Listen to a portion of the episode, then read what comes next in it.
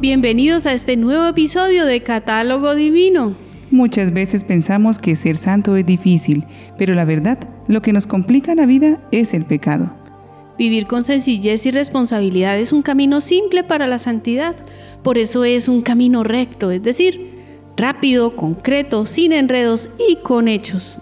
En cambio, la vida de pecado siempre trae excusas, conflictos, complicaciones, oscuridad y nos hace perder la libertad. Dejemos que los santos nos enseñen en este día la grandeza de vivir la santidad y conozcamos los nombres de aquellos que recuerda la iglesia en este día, 6 de mayo.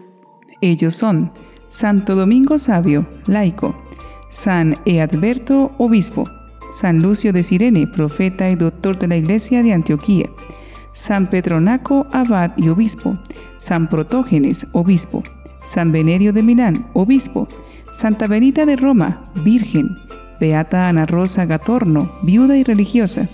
Beata María Catalina Troiani, virgen. Beato Bartolomé Pucci Franceschi, presbítero. Y Beato Francisco de Montmorency Laval, obispo. En este catálogo divino conoceremos a un santo que siendo muy joven nos ha dejado un enorme testimonio de santidad con la luz radiante de la alegría. Él es Santo Domingo Sabio.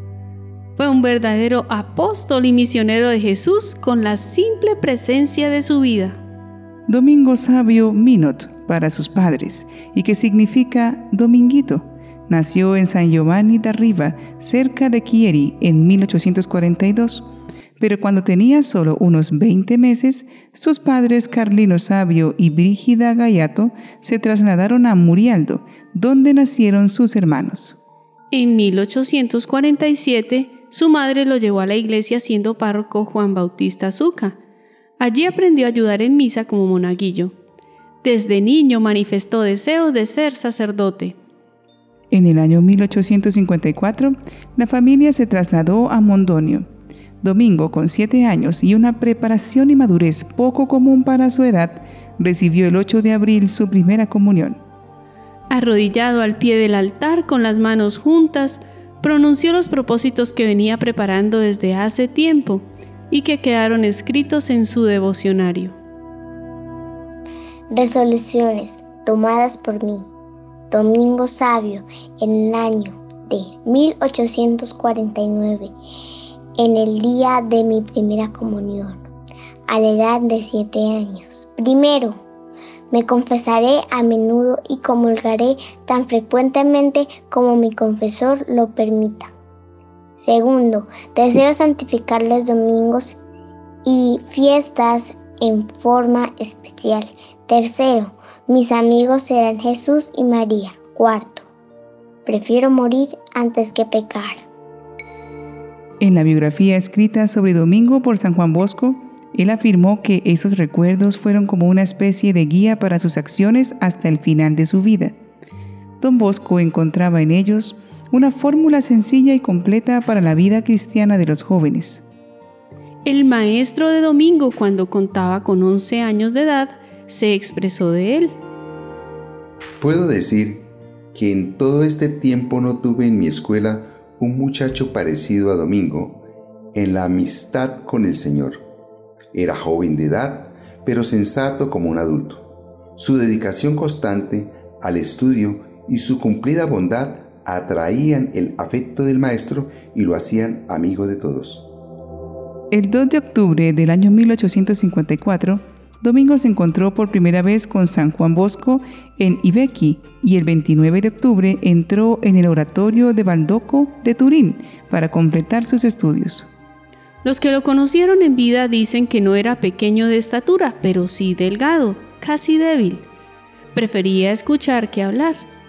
Era humilde y respetuoso de todos y tenía una habilidad natural para apaciguar las discusiones y peleas que en aquella edad entre sus compañeros a veces brotaban casi naturalmente. Seis meses después, tras un sermón del padre Bosco acerca de la austeridad y el sacrificio, donde remarcaba que cuando uno se sentía oprimido por alguna calamidad o molestia del cuerpo, había que ofrecérselo a la Virgen, Domingo renovó sus votos realizados con ocasión de su primera comunión ante el altar de María en el oratorio. El niño consideró que este sería el medio más adecuado para llegar a la más alta perfección y en ese momento se propuso convertirse en santo. Domingo comenzó a realizar austeridades de todo tipo, como consumir solo la mitad de su ración de comida, dormir menos tiempo y rezar más. Sentía gran devoción por la Virgen María, llegando a permanecer más de cinco horas diarias rezando. Una noche de invierno, Don Bosco encontró a Domingo temblando de frío en la cama, sin más cobertor que una sábana. Don Bosco le dijo, ¿Te has vuelto loco? Vas a tener una pulmonía. Respondió Domingo. No lo creo. Nuestro Señor no tuvo ninguna pulmonía en el establo de Belén. Desde entonces, don Bosco le prohibió formalmente hacer penitencia alguna sin su permiso. Domingo se entristeció, pero Juan Bosco insistió en que debía jugar alegremente con sus compañeros. Desde aquel momento hasta su muerte, Domingo unió la piedad con una alegría serena que gustaba a don Bosco, dedicándose con mayor celo a los compañeros marginados por otros y a aquellos que enfermaban. Estando Domingo en el oratorio en Turín, un día le pidió a don Bosco que lo deje ir a ver a su mamá porque está enferma. Don Bosco no sabe explicarse, pues nadie se lo había dicho, pero se lo permite. Al llegar cerca de la casa, los familiares le quieren impedir que entre a ver a su mamá, pues está luchando por dar a luz a un nuevo hijo y corre grave peligro de morir en el intento. Domingo no hace caso y entra. Se arroja sobre la mamá, la abraza, la besa y disimuladamente deja sobre el pecho de ella un escapulario de la Virgen María. Regresa después al oratorio y se presenta a don Bosco para agradecerle el permiso y para decirle que su madre está perfectamente bien. Efectivamente, la mamá pudo dar a luz sin ningún problema a su hijito. Todos vieron que esto fue un milagro. La mamá conservó este escapulario prestándolo a quienes tenían dificultades en el embarazo. En 1856, Domingo fundó la Compañía de la Inmaculada, cuyo reglamento también escribió. El principal objetivo de la compañía era el apostolado entre los propios compañeros. Luego de atenuar el reglamento y de modificarlo ligeramente, don Bosco lo aprobó. Se considera que esa compañía fue la obra maestra de Domingo Sabio, testimonio de su espiritualidad cuando apenas contaba con 14 años. En 1859, cuando don Bosco decidió fundar la Congregación de los Salesianos, organizó una reunión. Entre los 22 presentes se hallaban todos los iniciadores de la Compañía de la Inmaculada Concepción, excepto Domingo Sabio, quien había volado al cielo dos años antes.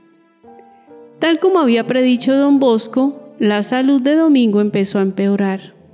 En febrero del año 1857 tuvo una fuerte tos que le obligó a guardar cama durante semanas. El domingo primero de marzo fue enviado de vuelta a la casa de sus padres. Presumiblemente se trataba de una pulmonía y le practicaron sangrías que lo debilitaron aún más. Unos días después, Domingo recibió la unción de los enfermos.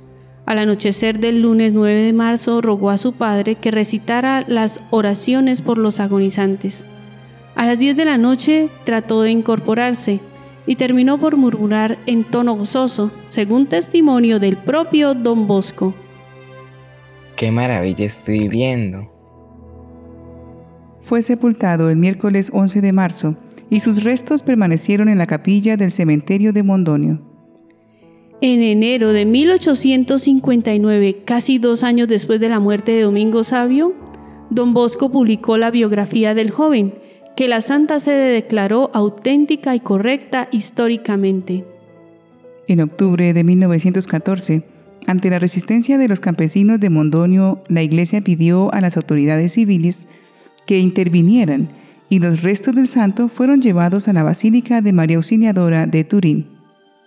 Domingo Sabio fue beatificado por Pío XII en 1950 y canonizado por el mismo pontífice en 1954. Oremos a este joven audaz que voló rápidamente a las alturas de la santidad. Amado Santo Domingo Sabio, que entregaste tu corta vida totalmente por el amor a Jesús y su Madre, ayuda a los jóvenes para que se den cuenta de la importancia de Dios en su vida. Pide a Dios que nos dé la gracia para santificar nuestras obligaciones diarias, llevándolas a cabo de manera perfecta por amor a Él. Y recuérdanos la necesidad de practicar la virtud, sobre todo en los tiempos de prueba y tribulación, tú que supiste preservar el corazón en la inocencia bautismal. Amén. Santo Domingo repetía. Nosotros demostramos la santidad estando siempre alegres. La paz y la alegría no se pueden fingir. Brotan de una armonía interior, del fruto de vivir con rectitud en cada momento. No necesitamos hacer grandes cosas para ser santos. Simplemente hemos de hacer lo que debemos hacer con la mejor actitud y con el deseo de servir. Pensar en Dios nos eleva a su presencia y allí todo es alegría. Mantengamos ese propósito y Dios nos llenará con su gracia y amor. Santo Domingo Sabio, ruega, por, nosotros.